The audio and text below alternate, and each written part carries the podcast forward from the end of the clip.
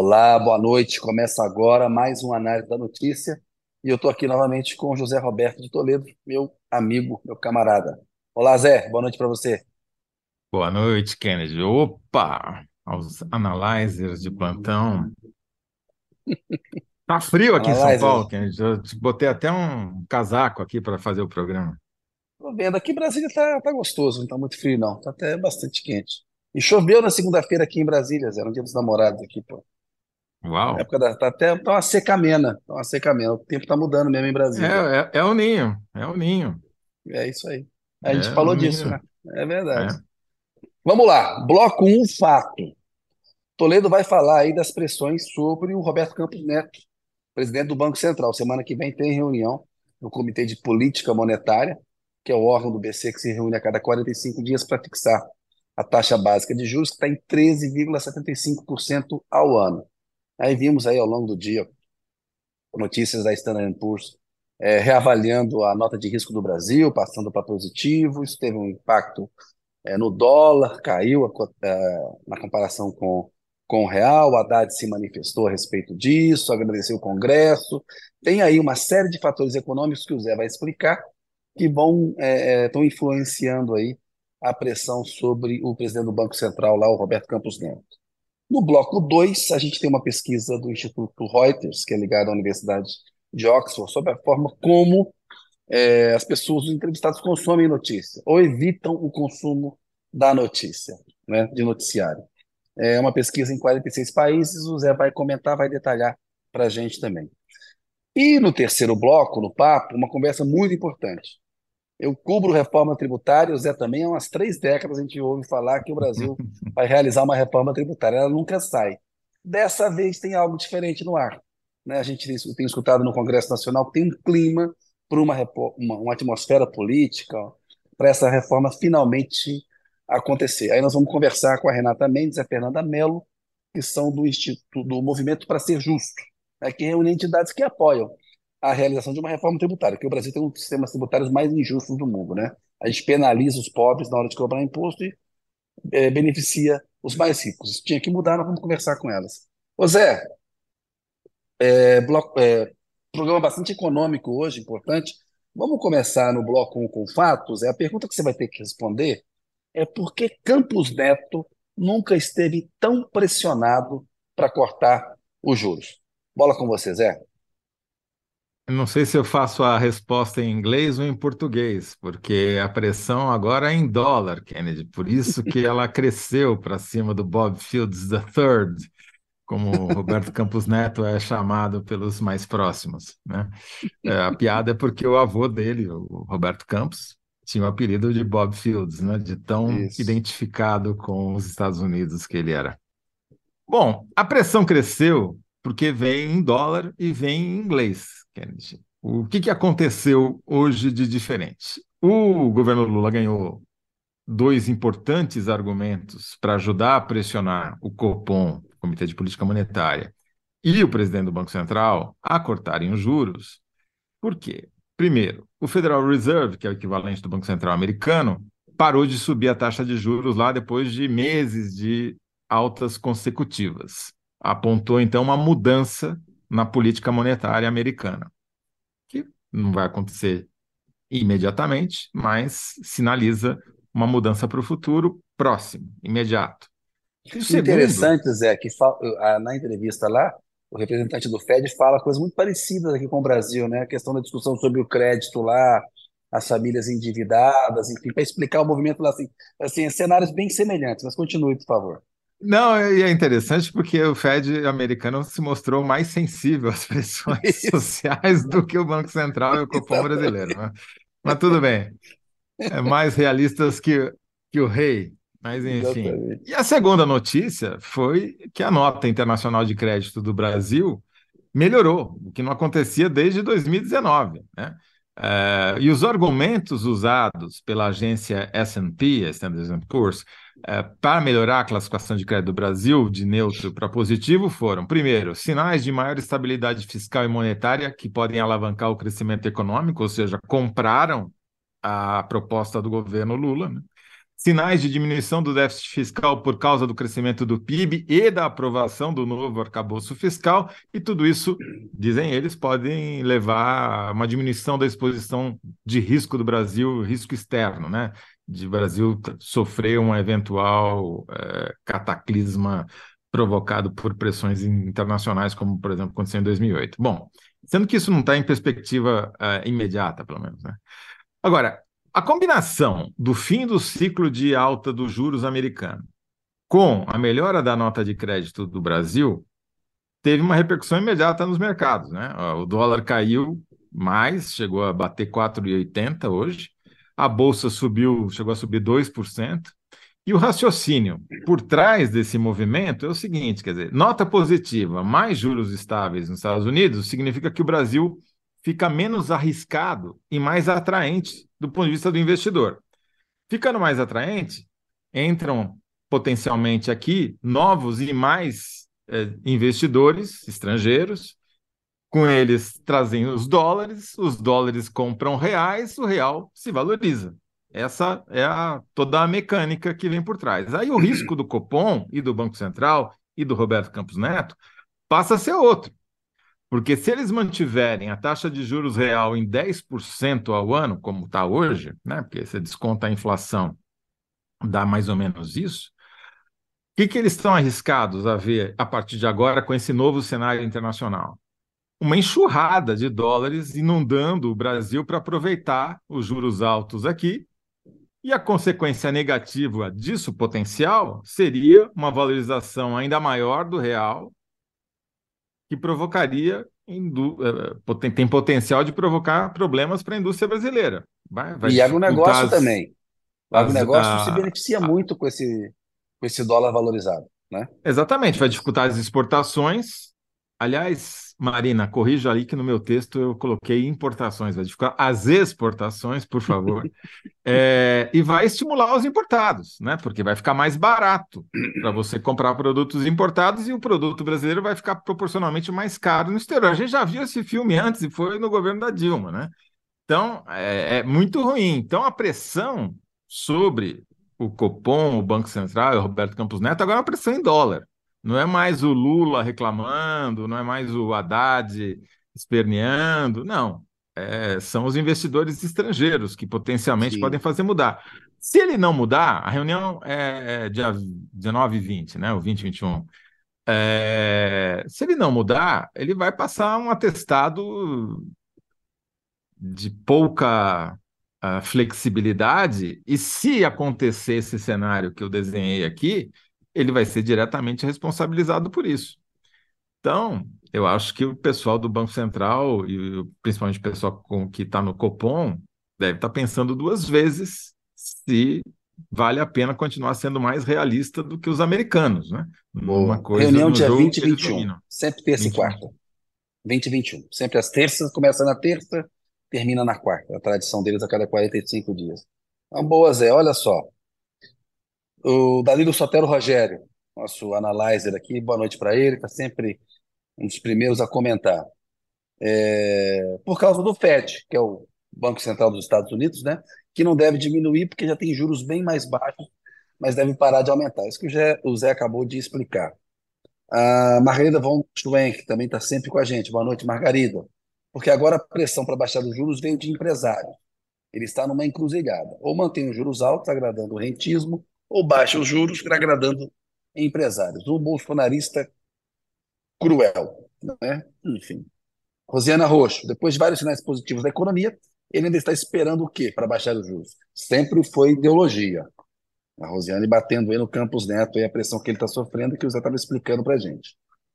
Eliane Brito, porque as ações do governo para controlar a inflação estão surtindo efeito.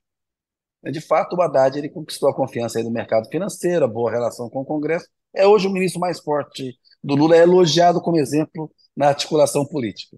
E foi importante, Eliane, ter dito isso, porque eu não falei, e é absolutamente verdadeiro. Quer dizer, a, a inflação está em baixa. Pode ser que venha aumentar depois, mas enfim, ela está, até por vários efeitos, até estatísticos, etc., não interessa. O fato é que ela está em baixa. E o crescimento foi maior do que o previsto.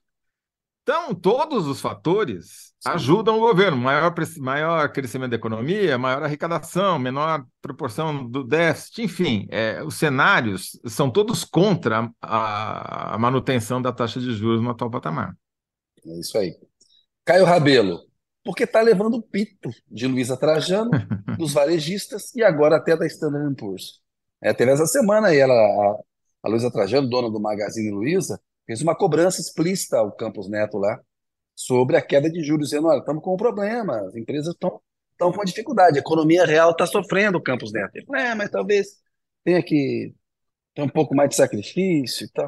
Tem uma mania de falar a gente, a gente, a gente se expressa mal, né, Toledo? Esse pessoal fez um programa ontem sobre alfabetização, tem umas figuras assim que precisavam ser prioridade, o Moro, o Campos Neto, como se expressam mal e tiveram tanto protagonismo. Mas isso é só um, um Mas, devaneio aqui. O exílio não, é se fosse Se fosse em inglês, ele se expressaria melhor, com certeza. É isso aí. Boa. Talvez é, exatamente. Ézio Cândido, o Banco Central continua na ilusão do projeto falido do Paulo Guedes. Muito bem. Você sabe que hoje no mercado financeiro já tinha é. gente falando obrigado, Paulo Guedes, botando na conta do Guedes a diminuição, a melhora da nota da Standard, da Standard Poor's, entendeu? Então, é, não tem jeito. Cara, cada um entende o que quer. Agora, eu falei hoje, tem um amigo... Que não é fato, né? Porque o Paulo Guedes deixou o Bolsonaro criar um puta rombo fiscal no país e fugiu daquela discussão sobre PEC da transição, sobre tudo, né? Assim, Imagina, é, ele é, deixou a herança que ele deixou para o Haddad era uma herança para quebrar o país quebrar o é ministro, e quebrar o sucessor. O que eles gastaram de dinheiro no ano é passado para tentar se eleger e nem assim conseguiram, né? É o maior é sinal da cactocracia e da incompetência, né? Zé, tem mais comentário aqui. Esse aqui é bom. Fraga 2021. Essa dupla no jornalismo tem a mesma categoria de Pelé e Coutinho no futebol. Muito obrigado aí. Eu, eu pelo peso, sou o Coutinho, claro. Né?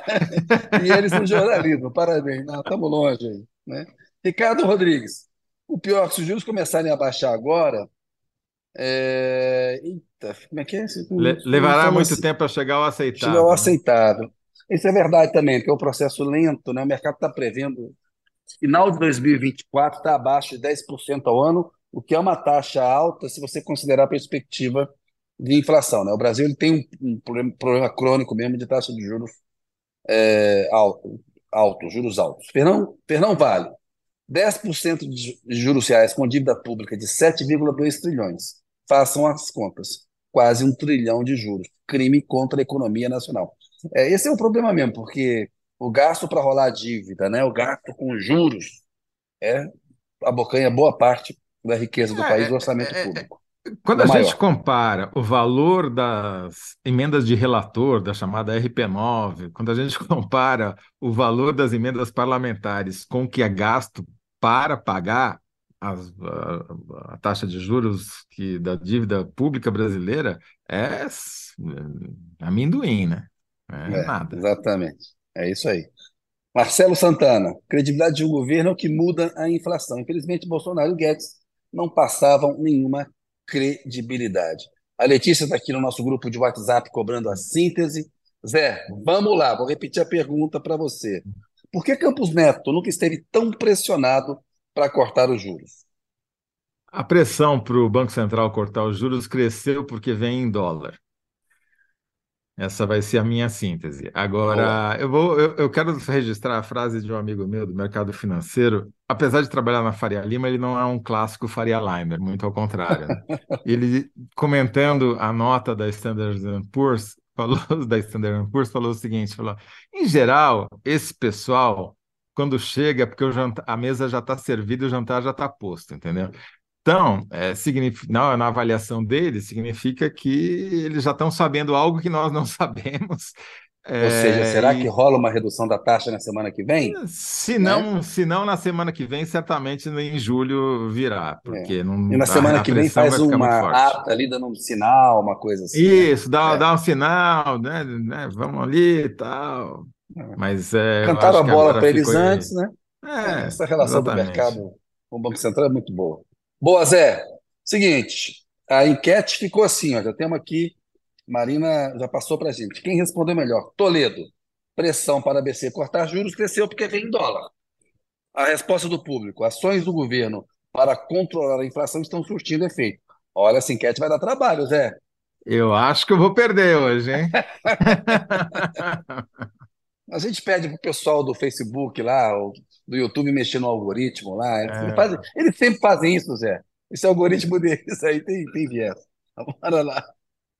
Zé, vamos partir para o bloco 2 aí, continua com você fazendo síntese. Você está tá, tá acelerado hoje, Toledão. Olha o seguinte: tem uma pesquisa do Instituto Reuters que foi feita em 46 países, mostrando que 36% dos entrevistados é, evitam se informar. O cara não quer saber de notícia, procura outra coisa para fazer quando aparece uma notícia na frente dele. No Brasil, essa taxa está em 41%.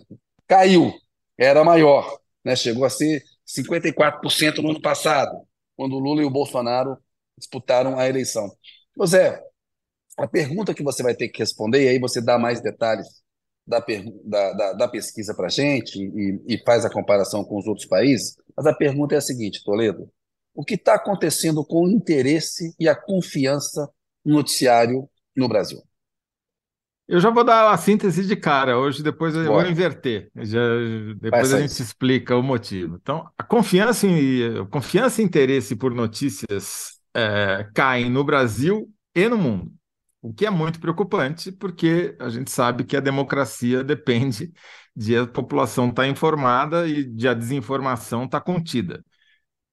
Esse, essa pesquisa do Instituto Reuters é, na minha opinião, na de muita gente muito melhor do que eu, a mais importante pesquisa para medir grau de interesse da, das pessoas no noticiário, grau de confiança na imprensa e para saber por como as pessoas estão se informando. É, entender quais são as mudanças que estão acontecendo. Então, na média desses 46 países pesquisados uh, pela Reuters, pelo Instituto Reuters, veja bem, não é agência de notícias, é um instituto que é financiado pela Reuters, mas que está, que é um instituto de pesquisadores uh, autônomos, independentes, está sediado lá na Universidade de Oxford, a mais prestigiada universidade uh, inglesa, né? Então, segundo essa média dos 46 países pesquisados, a, a proporção das pessoas é, que usam, por exemplo, websites como o UOL, né, para se informar, caiu de 32% em 2018 para 22% em 2023. E é uma queda constante. Todo e ano por que cai tá um caindo, pouco mais. Zé?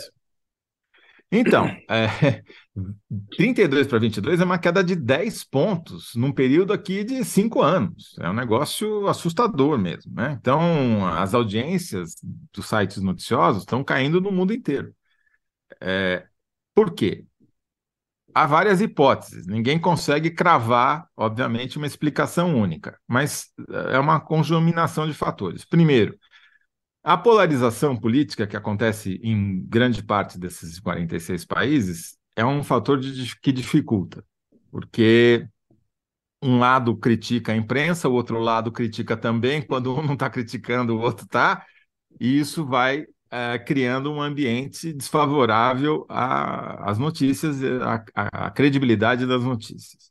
O segundo aspecto é uma mudança geracional e tecnológica. As novas gerações elas, os mais jovens, eles estão buscando informação em outras plataformas. A plataforma que mais cresce como fonte de notícias, por incrível que pareça, é o TikTok, que é uma plataforma basicamente de pessoas com menos de 30 anos, bem menos de 30 anos, eu diria, né?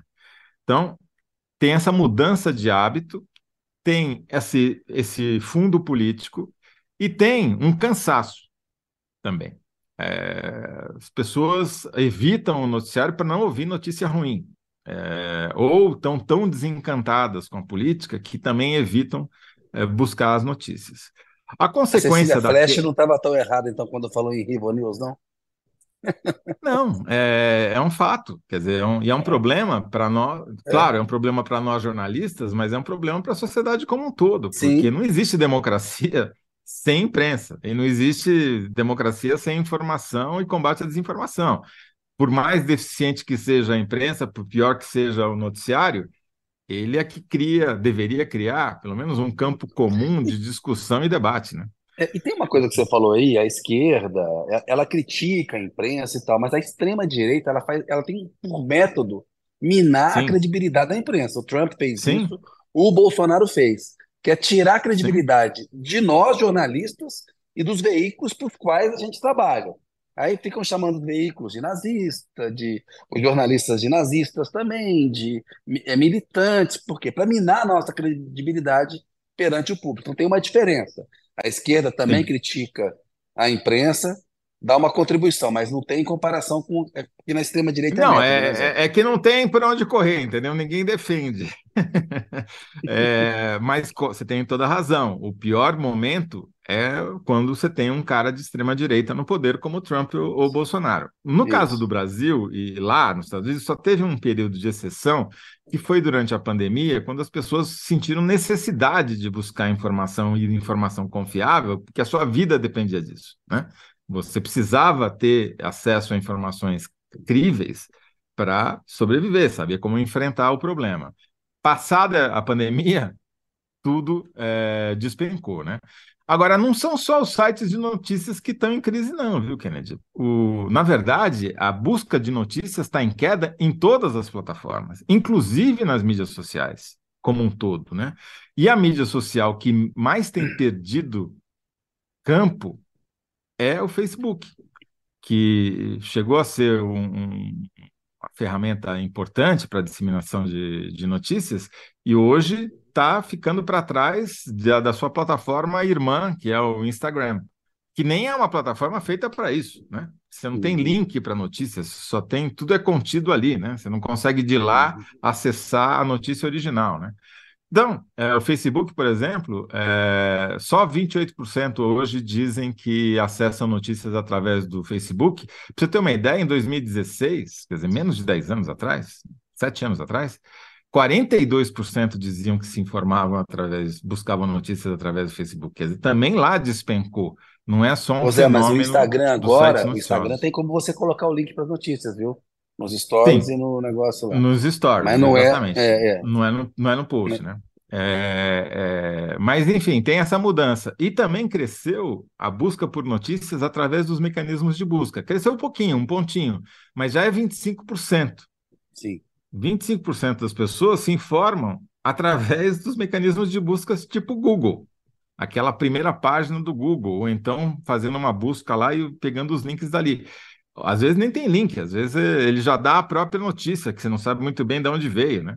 E eu fico imaginando o seguinte, Kennedy, com a inteligência artificial, que vai, obviamente, escrever notícia, eh, isso vai aumentar. Esse problema vai ficar pior. E 25% já é mais do que a média dos 46 países que do- das pessoas que buscam notícia em sites noticiosos, que é 22. Então, a gente já perde para as mídias sociais e para os mecanismos de busca. Quer dizer, o Google e o TikTok, e o Instagram e o YouTube e o WhatsApp se tornaram mais importantes como fontes de informação do que a própria imprensa. né? O que torna Essa, esse é o grande a, drama. o que torna relevante a discussão sobre regulamentação, né? Porque Sim, se são, né? É só mais um exatamente. reforço para de que a gente precisa regular. Ô E Zé, mais é, um, vamos lá. Eu queria que você tem é, falasse como está o Brasil na comparação com outros países, Então, o Brasil está mais ou está. menos na média, a gente não está nem muito para lá, nem muito para cá, quer dizer, é, assim, não é que está bom, mas a gente não não está entre os piores, a gente está tá numa, numa média ali. Então, vou dar alguns números. Por exemplo, nos Estados Unidos, 21% do, dos americanos pagam por noticiário online. No Brasil, essa taxa é 20%, está muito parecido, né? Não é, é uma taxa menor do que em alguns países escandinavos, por exemplo, mas não é uma taxa ruim, digamos, para a média eh, mundial, que dá alguma ah, esperança, né, de viabilidade, né? É, mas a confiança nas notícias no Brasil, ela caiu de 62% em 2015 para 43% em 2023, né? Ela caiu Muita ainda e, e caiu em relação ao, ao ano passado, quando era 48. Então, é, é, é muito preocupante. Realmente é muito preocupante, porque se você não tem o noticiário eles não é que não é preocupante só para os nossos empregos. É preocupante para a sociedade como um todo, porque você precisa ter um campo comum mínimo que as pessoas tenham que concordar sobre os fatos. Se eu não concordo com você que isso daqui é azul, não tem discussão, né? Não tem Exato. como a Você gente tem direito a ter então, sua própria opinião, mas não os seus próprios fatos. Exatamente, entendeu? E quem fornecia o que deveria, né, usualmente fornecia os fatos é, é a imprensa. Se a confiança na imprensa cai, você vai ter menos confiança no noticiário, vai ter menos confiança sobre os fatos, vai ter menos concordância sobre a base da discussão, não vai ter ponto em comum a partir do qual as pessoas podem discutir. E isso é que cria instabilidade política, que cria uh, possibilidade de, de ameaças para a democracia, exatamente. É, então, por exemplo, no Brasil, as fontes de informação de noticiário, o, hoje, a principal é online, incluindo social, mídias sociais, então aí eles estão juntando sites tipo UOL com Facebook, com Instagram, com YouTube, etc., que dá 79%, mas já foi 90% 10 anos atrás. Né? É, a, a, mídia social, é, ela mesma, tem 57%. Se você isola suas mídias sociais, 57% buscam noticiário através das mídias sociais. Mas isso já chegou a ser é, quase 70% lá por 2016, entendeu? Então também tem um cansaço nas mídias com relação às mídias sociais. A TV chegou a ter mais de 75%, é, hoje está com 51%. É um despencou realmente. E o jornal impresso, de onde nós viemos, Kennedy, 10 anos atrás, 50% das pessoas reconheciam jornais impressos como fonte de informação, como fonte de noticiário. Hoje é 12%. 12%. Nossa. É muito, muito, é um muito, desastre. muito pouco. Né? E a, a taxa de, de confiança, que já foi de 62, caiu para 43. O, quais são os principais é, veículos ou plataformas pelos quais os brasileiros têm acesso à notícia. Principal, o WhatsApp. 43% dos brasileiros usam o WhatsApp para se informar. E a gente sabe o caos que é o conteúdo noticioso no WhatsApp. É, é onde a desinformação campeia com mais facilidade Isso. e uh, uh, tem uma, uma, plataforma chamada Palver que faz monitoramento aí de mais de 30 mil grupos de públicos de WhatsApp e é, é sempre um desastre o que se encontra ali na maior parte do noticiário. Em seguida, vem o YouTube com 41%. Tá aí na margem de erro, né? A diferença é que o WhatsApp oscilou dois pontos para cima e o YouTube oscilou dois pontos para baixo. Em seguida já vem o Instagram, também na margem de erro, com 39%, cara, cresceu quatro pontos. Então, essas três fontes, essas três plataformas, são os líderes hoje em acesso à informação e entre as mídias sociais. E depois aí o, o Facebook caiu para 30, caiu 5 pontos para 35, o Twitter oscilou um ponto para cima com 14, o TikTok vem crescendo, mas ainda é só 14%. Ele é maior, sim, entre os mais jovens. Aí ele é uma, uma força de expressão, mas é o futuro, né? É, em breve nós não estaremos mais aqui e as pessoas, mais pessoas, é, estarão se informando pelo TikTok se essa tendência se mantiver. Quer saber quem são os veículos de maior alcance, Kennedy? Bora! Então, na TV e rádio impressa, a TV Globo continua liderando, com 41%, que assistem pelo menos uma vez por semana, mas a maior parte assiste três dias por semana ou mais. Em seguida vem Record, 28%, SBT 25%, Jornal Globo 23%, Globo News 19%, CNN Brasil 19%, Band 18, Band News 16, Jovem Pan 15, Folha de São Paulo 14, por aí vai. No online, em primeiro lugar está o G1 com 36, o UOL empatado tecnicamente com 34, e depois Record News 26, o Globo Online 24, Jovem Pan 17, quer dizer, ainda tem essa disputa G1 UOL entre as, os veículos online de maior acesso para a notícia, né? Muito bom. Ô Zé, antes de você repetir a síntese aí, ó, a Fernanda Lima fez um comentário aqui. Indo para casa e ouvindo o programa que é maravilhoso. Valeu, Fernanda Lima. Obrigado pelo seu comentário e gentil. Zé, como é que ficou então? O que está acontecendo com o interesse e a confiança no noticiário no Brasil? Confiança e interesse por notícias caem no Brasil e no mundo. Essa é a síntese. Beleza. Cai aqui, cai no mundo. E o Zé explicou para a gente aí que tem várias teorias e deve ser uma mistura de cada uma delas, aí, como ele É, falou. exatamente. Zé, nossas convidadas já estão meio que posicionadas ali. Podia ver com o pessoal se já dá para chamar, com a Marina e com a Letícia aí, se elas podem entrar, porque nós vamos ter uma discussão muito importante agora. É um tema árido, mas é um tema fundamental para a sociedade, para a economia brasileira ficar mais produtiva, crescer, enfim, que é o tema da reforma tributária. Aí nós vamos, temos duas convidadas hoje, que são a Renata Mendes e a Fernanda Mello.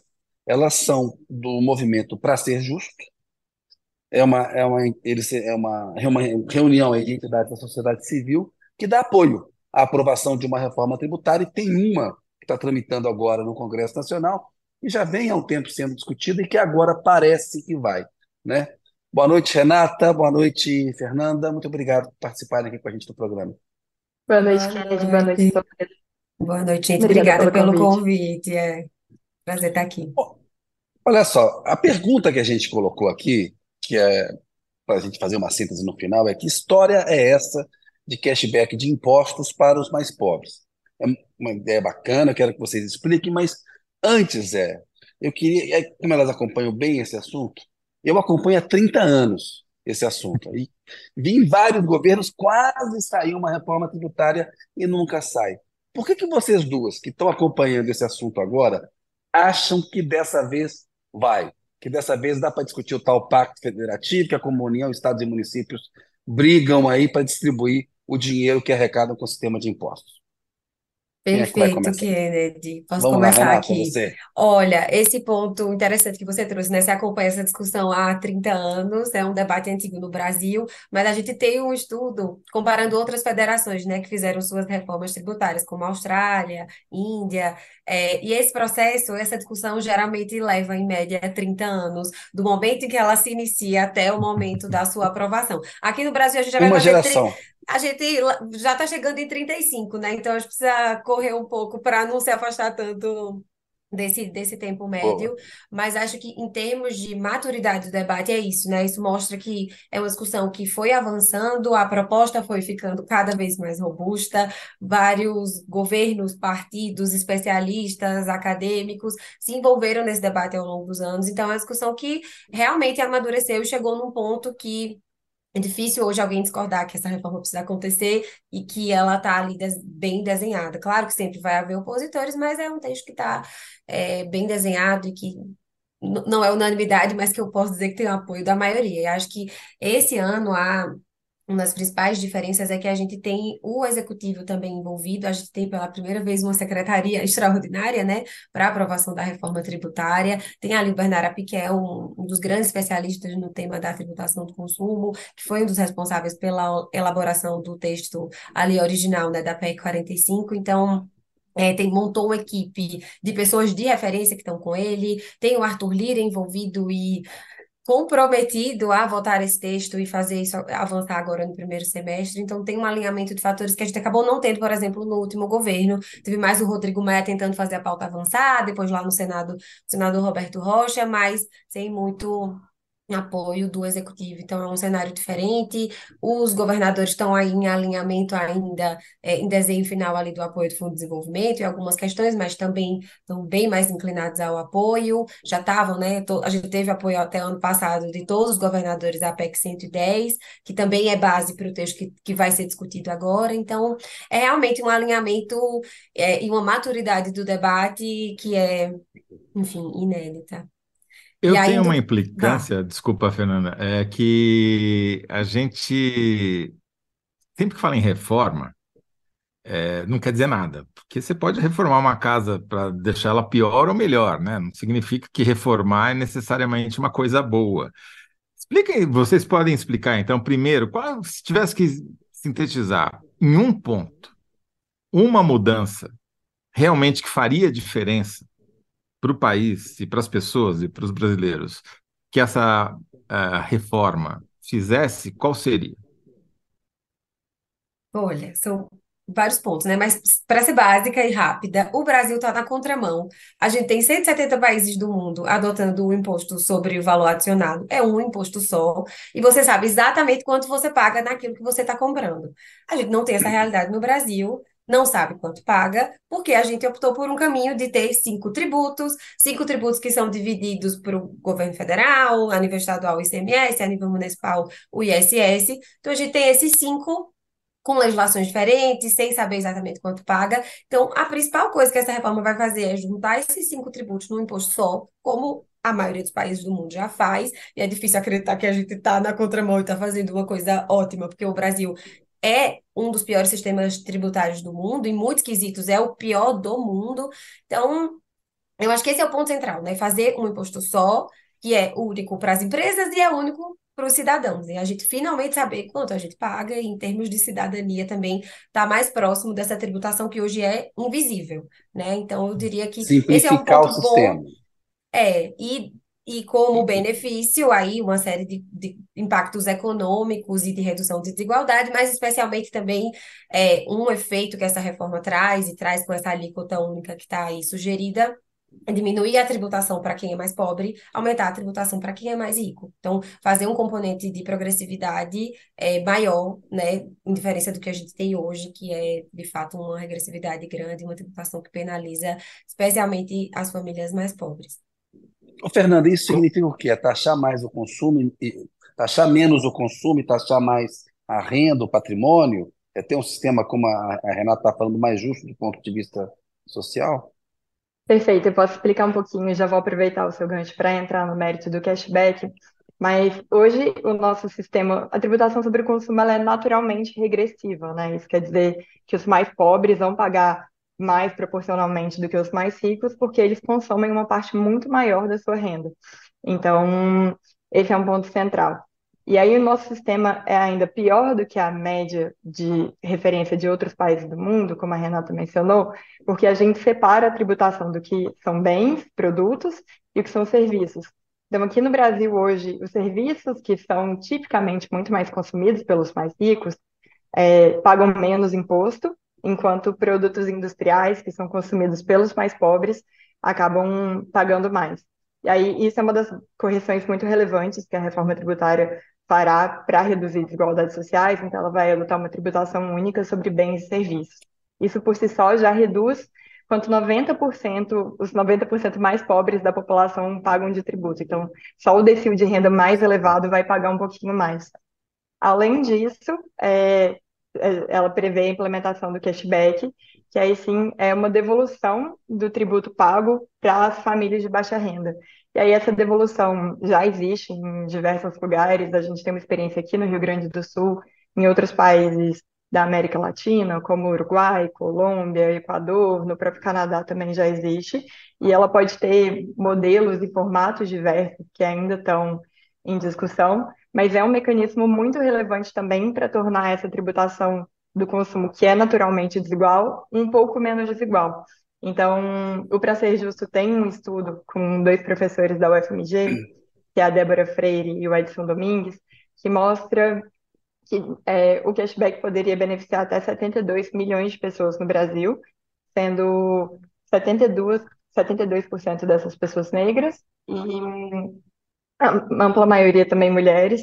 E além disso, a maior parte desses beneficiários também estão em regiões que costumam ser de mais baixa renda, como o Nordeste. Então, 42% está no Nordeste. Realmente é um impacto muito relevante e é muito mais assertivo para reduzir desigualdades do que os benefícios que a gente tem hoje vigentes, né? Então, uma estratégia que o governo adota hoje em dia para tentar reduzir desigualdades, por exemplo, é dar isenções sobre produtos específicos.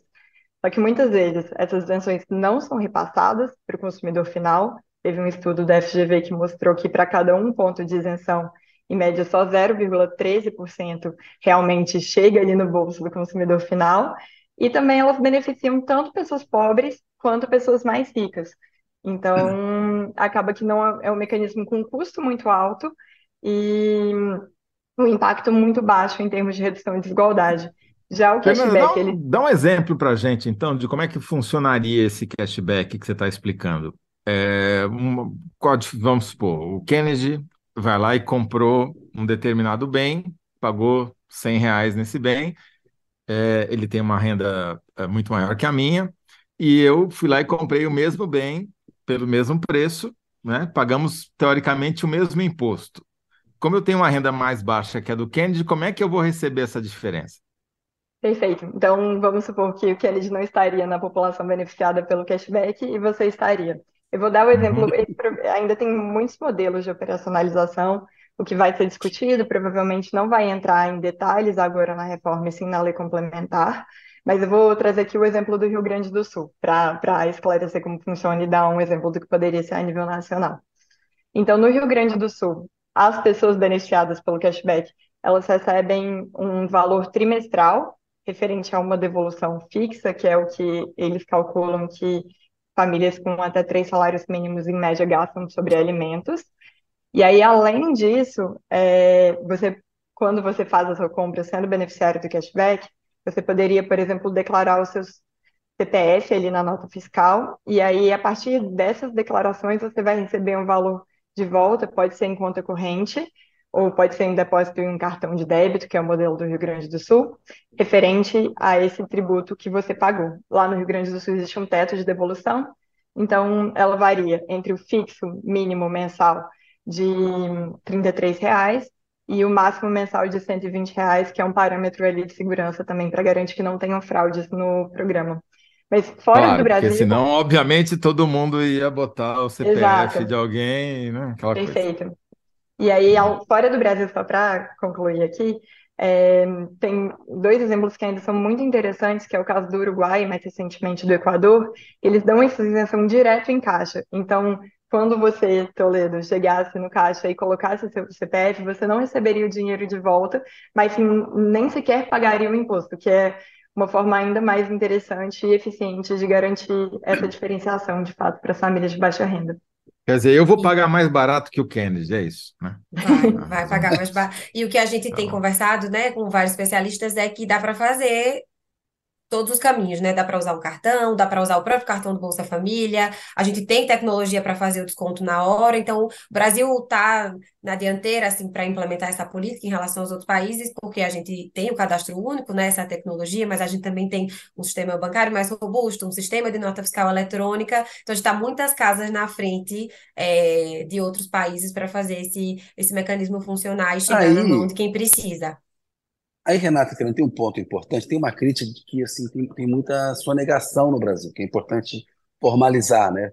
estimular as pessoas a, a pagar o imposto. O cashback e a reforma, de uma maneira geral, elas dão boas respostas nesse sentido, elas são indutores de uma maior formalização é, econômica hum. nesse sentido aí? Sim, eu posso trazer aqui, é, acho que tem dois mecanismos principais, a Renata fica à vontade para me complementar aqui.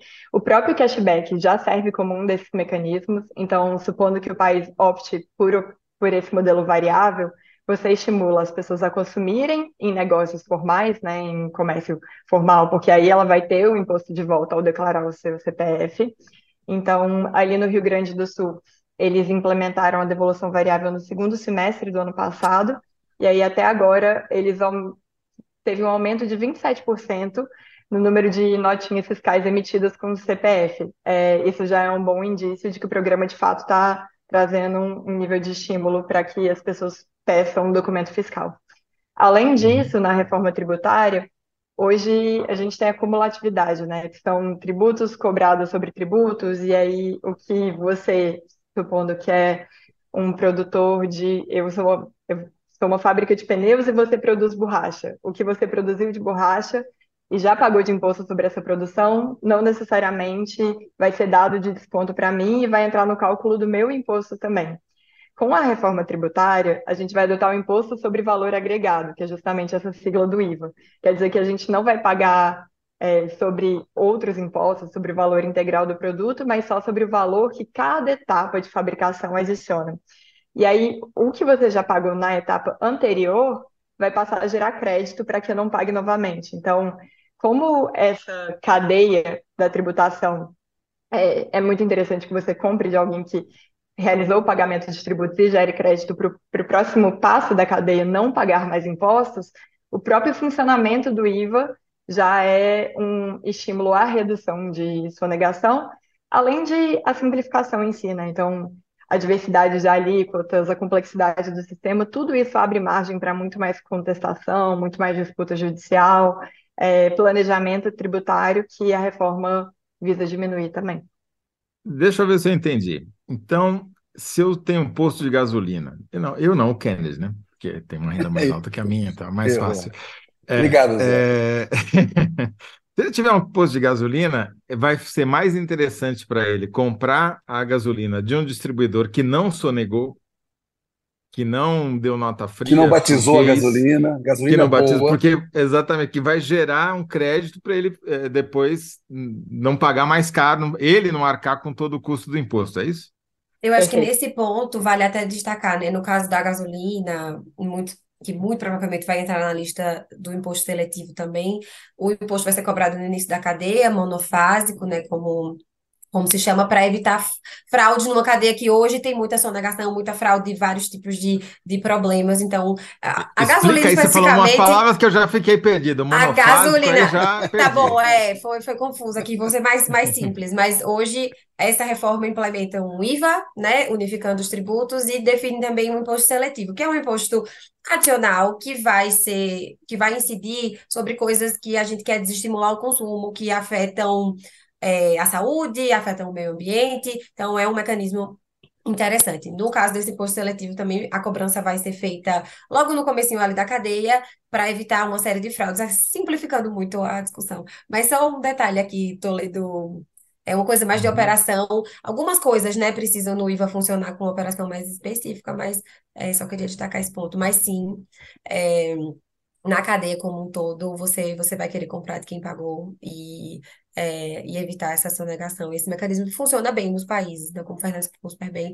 Esse funcionamento do IVA faz com que tenha menos sonegação do que a gente acaba enfrentando hoje. Renata e Fernanda, eu queria é, a visão de vocês sobre essa reclamação é muito frequente do empresariado, dos mais ricos, que o Brasil tem uma carga tributária muito alta.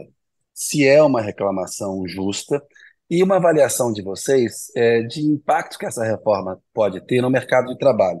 A gente viu, por exemplo, nos últimos anos, né, nas últimas décadas, é, uma migração de postos de trabalho que eram é, via CLT, que paga mais imposto, o empregador e o empregado também, e as pessoas migrando para PJ. Então, manda, demite o empregado lá do CLT, transforma ele em uma pessoa jurídica, porque ela paga menos impostos. Essa reforma vai tocar nessa questão de lucros e dividendos também. Então, eu queria uma, uma visão de vocês sobre essa, esses dois pontos aí.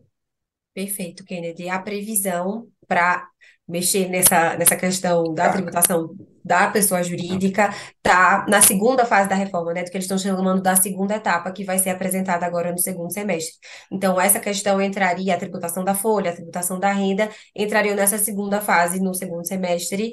É, mas aproveitando esse gancho, pensando nas empresas e no impacto para as empresas já agora, é, como a nossa tributação é muito complexa, e esse é o recorde de reclamações também, né? Para além da carga, o quão difícil e oneroso é para as empresas pagarem tributos. A gente tem um estudo em parceria com a Ernst Young, é, de 2020, 2020, 2021, é, que a gente estimou os impactos da, tanto da PEC 45 quanto da PEC 110, é, em termos de redução de horas que as empresas gastam ali para apurar e fazer o pagamento dos impostos do consumo. A gente teria uma redução de quase 80% nesse tempo gasto é, e também da equipe necessária, né, para fazer essa apuração e pagamento. Então, hoje, para as empresas aqui no Brasil e as empresas que vêm de fora também colocar operação no Brasil, o tamanho dos times tributários, a estrutura que precisa existir para estar tá em conformidade com a tributação do consumo, para pagar tudo certinho, para cumprir as obrigações ali acessórias de cada um desses cinco impostos, é, ela é muito extensa. Então, essa redução aí a gente cairia em mais de 300 horas, o tempo que essas empresas estão gastando aí todo ano. É uma economia grande, é uma simplificação grande também e ajuda essas empresas a não é, a estarem em conformidade, né, simplificando a vida desses negócios. E aí, em termos de impacto para para a sociedade, para o mercado de trabalho, em termos de geração de emprego, o que se estima é, aí com a aprovação da reforma é uma geração de, de mais de 11 milhões de empregos ao longo desse período né, de transição é, com a implementação desse tributo. Então, também tem um impacto grande é. aí de Não para contadores nem para advogados tributaristas, espero. É, é eles vão encontrar outros E a carga tributária? A gente tem uma carga tributária alta mesmo? É justa essa reclamação na comparação com os outros países? É, eu acho que o Brasil tem, é, de uma maneira geral, é um país que tem uma tributação que incide sobre o consumo, né? Uma carga do consumo mais alta, uma tributação da renda, pessoa física jurídica, um pouco mais baixa, mas uma carga total é, aí que é relativamente elevada, mas que está descompassada com a tendência dos países da OCDE, por exemplo, que é tributar mais a renda e menos é, o consumo, e tributar menos a pessoa jurídica e mais a renda a nível individual. Então, são vários ajustes que vão precisar ser feitos né, no nosso sistema tributário. Tem várias reformas né, é, nas bases para você garantir que é, vai tudo caminhar para a tendência do que a maioria dos países já faz. É, e essa reforma, o que está previsto ali, né, o que está sendo discutido é não aumentar a carga tributária. E o relator Agnaldo Ribeiro foi muito enfático nisso. Acho que todos os parlamentares estão bastante preocupados em garantir que não vai haver aumento de carga, né? Acho que ninguém quer isso, nem a sociedade, nem as empresas. É, então, é um ponto também que a gente monitora para fazer pressão que não aumente de fato. É, deixa eu fazer uma pergunta um pouco é, fora do eixo, assim a gente sabe que toda vez que vai mudar a legislação, você tem gente que vai ganhar e tem gente que vai perder, né? Isso provoca lobbies, né? Que é, são as forças atuando para tentar se beneficiar ou evitar serem prejudicados. Quais são os lobbies mais ativos hoje no Congresso Nacional, até junto ao governo, para aprovar ou evitar que essa eh, reforma seja aprovada? eu vou por aqui, Fê, você também vai adicionando, mas em termos de, de apoio, né, ou de, de setor talvez mais beneficiado, a gente teria a indústria, que hoje é mais onerada, de fato, na sua produção, é, a indústria como um todo, né, na sua produção e na venda de, de mercadorias, é, e de principais opositores, a gente tem o setor de serviços, não de forma de modo uniforme, né? Saúde educação, transporte tem trabalhado de forma mais independente, mas o setor de serviço como geral ali em, alguma, em algumas organizações tem trabalhado para se opor ou para ter ali exceções. Então, uma das discussões, por exemplo, setor de serviços apresenta é, que a Fernanda falou logo no começo, que é essa separação do que é, vamos ter um imposto que vai tributar só as mercadorias, os produtos, e outro menor para tributar os serviços. Isso os países também não fazem. Existem exceções em alguns países para né? reduzir. Porque o que é serviço e o que é produto, né? Exato, é, o Brasil faz isso e é um é. pesadelo, tá errado, é ruim, os outros países não fazem, e tem esse debate hoje, por exemplo, no setor de serviços, de parte dele propor que se separe, que tenha uma alíquota menor para o setor de serviços inteiro. O que o texto veio, e que bom que veio assim, foi propondo a alíquota única para tudo, e ali algumas exceções, tratamentos diferenciados para saúde e educação, por exemplo, que outros países já adotam. Isso é uma coisa, né? Você está falando de serviços específicos, né? Saúde e educação para uma parte da população privada, né? Mas você não está falando de todos os serviços, porque aí realmente a gente estava trocando quase seis por meia dúzia, que é o que a gente tem hoje para fazer a mesma coisa, só que não IVA. Então não, não faz muito sentido. Renata e Fernanda, essa coisa que o Toledo falou dos lobbies, aí a gente está vendo a batalha para o Haddad agora com o novo arcabouço fiscal é, reonerar, né? Houve muitas desonerações, que é diminuição de impostos para vários setores. Mas a gente tem que chamá-las é, para um programa só para tratar dessa questão das desonerações. Nós vamos ser colunistas Mas, as duas aqui, vamos, vamos voltar. É, Daqui para frente, até ela. essa coisa ser aprovada, vai voltar toda semana.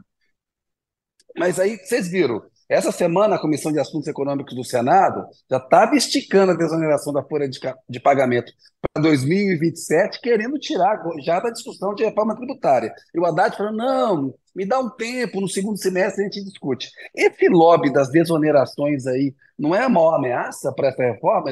Na hora que for concretizar, empregar, ah, mas mantém o meu benefício aqui, porque isso aqui é importante?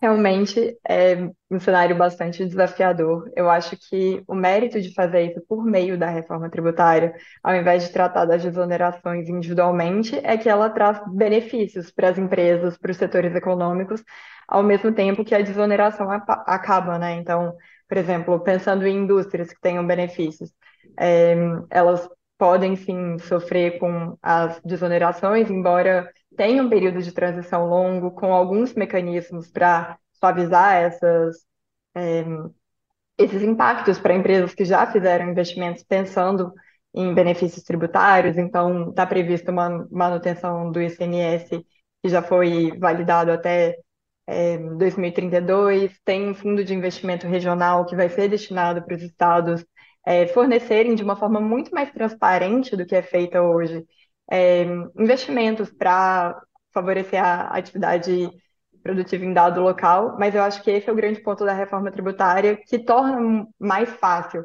não que seja uma batalha simples, tá? Não é, mas Sim. que torna mais simples é, fazer isso por meio dela do que tratar das desonerações individualmente. Então, ela muda o sistema como um todo, altera todas as regras do jogo e traz muitos benefícios além do custo.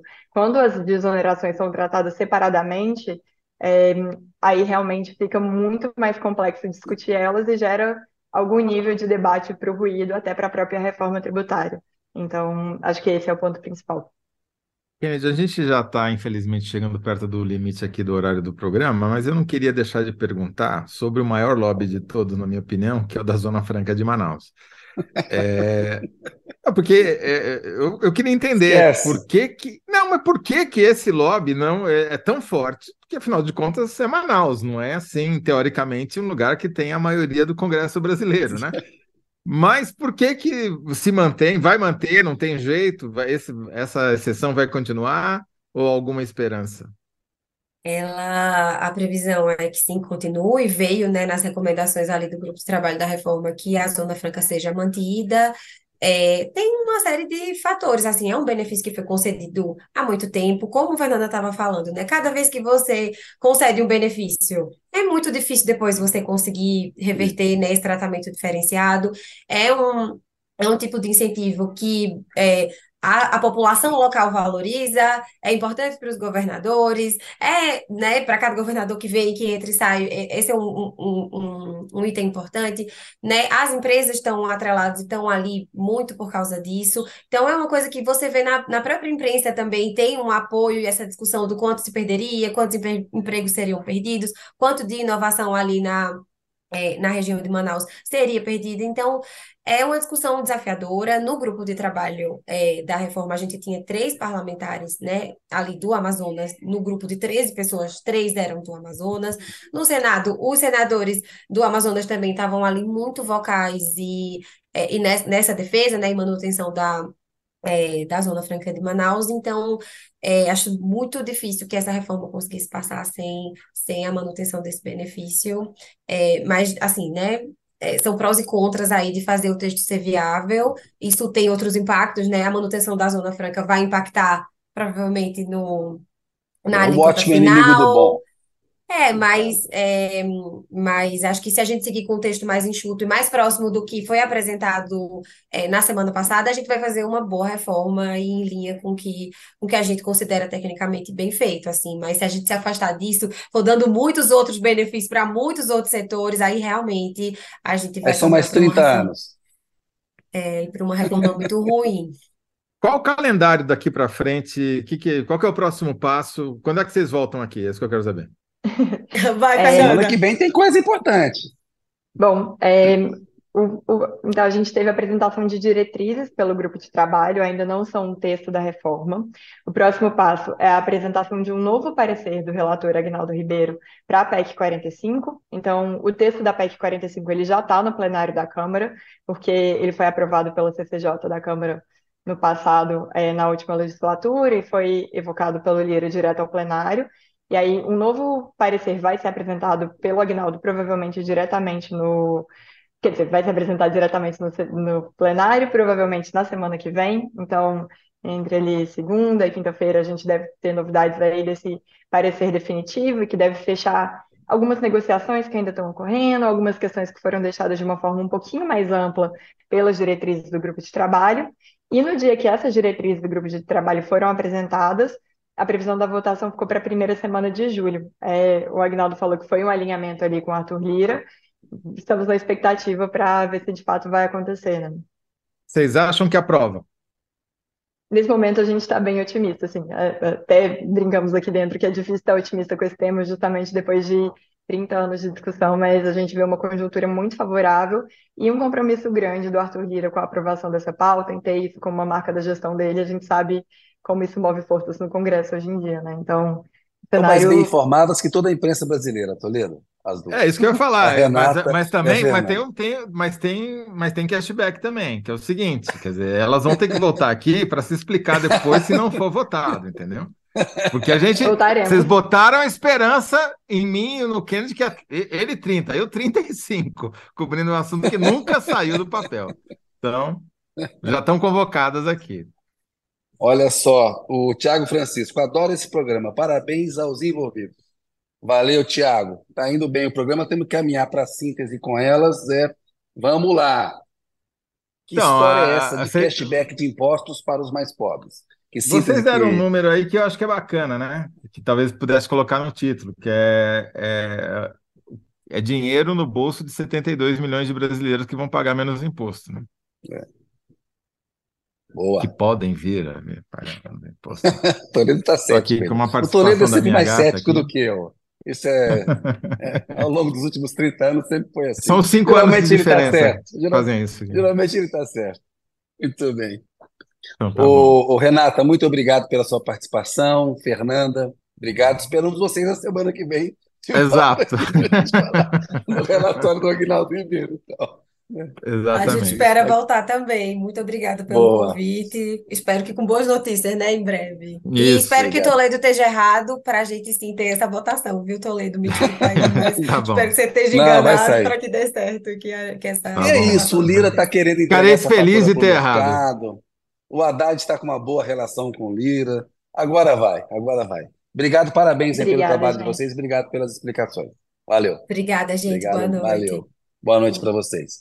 Tchau, Ô tchau. Zé, olha só, belo programa, Zé, porque o assunto é muito difícil para poder Sim, explicar. Elas explicam muito bem, né? Então isso, sim. isso é importante. Em Olha só, 35 enquete- anos foi a única vez que eu entendi alguma coisa tributária. Foi conversando com elas. Boa, olha só, você ganhou a enquete. 65, foi bem, cara. Eu achei que ia ter Ó. mais calor. 65% acham que você respondeu melhor. O público ficou com 35%. Cadê a síntese aqui? A síntese que você fez é, vamos voltar lá. É, por que Campos Neto nunca esteve tão pressionado para cortar os juros, Zé? Porque agora, cadê a, Ah, cadê a- tá- tá- tá- tá- minha gata tá, ficou inquieta aqui, ficou, não gostou dessa essa história, está preocupado com a reforma tributária, se vai ter aumento Ah, da é? ração do gato ou não. Mas ah, então ficou lá, a pressão para a BC cortar juros cresceu porque vem em dólar. Muito bom. Boa. No bloco Feliz. 2, outra Obrigado para quem votou em mim. É. E para o bloco 2, o que está acontecendo com o interesse e a confiança no noticiário no Brasil? Aí a síntese do Zé. Confiança e interesse por notícias caem no Brasil e no mundo. Preocupante para a democracia, preocupante para os jornalistas, né? Bloco 3. Que história é essa de cashback de impostos para os mais pobres? Cashback de impostos é dinheiro no bolso de 62, 62 milhões de brasileiros, 70, né? set- set- 72. 72 milhões. 72. Estão corrigindo. Isso. É basicamente ali um, um terço da população, né? É muita coisa. Exatamente. é. Ó, para terminar o programa, Marisa Laterza. As meninas são ótimas. Renata Alcântara. Eu amo o programa, não perco nunca. Agradeço, Muito Marisa, bem. agradeço, Renata. Boa noite para você, Zé. Já estouramos o tempo aqui hoje bastante. Amanhã Sim. você está com o Thales aí, né? Bom é programa é para vocês. Te vejo na semana que vem. Até terça, Kennedy. Obrigado. Um abraço. Aquele abraço, um abraço para todo mundo que nos acompanhou aí. Valeu.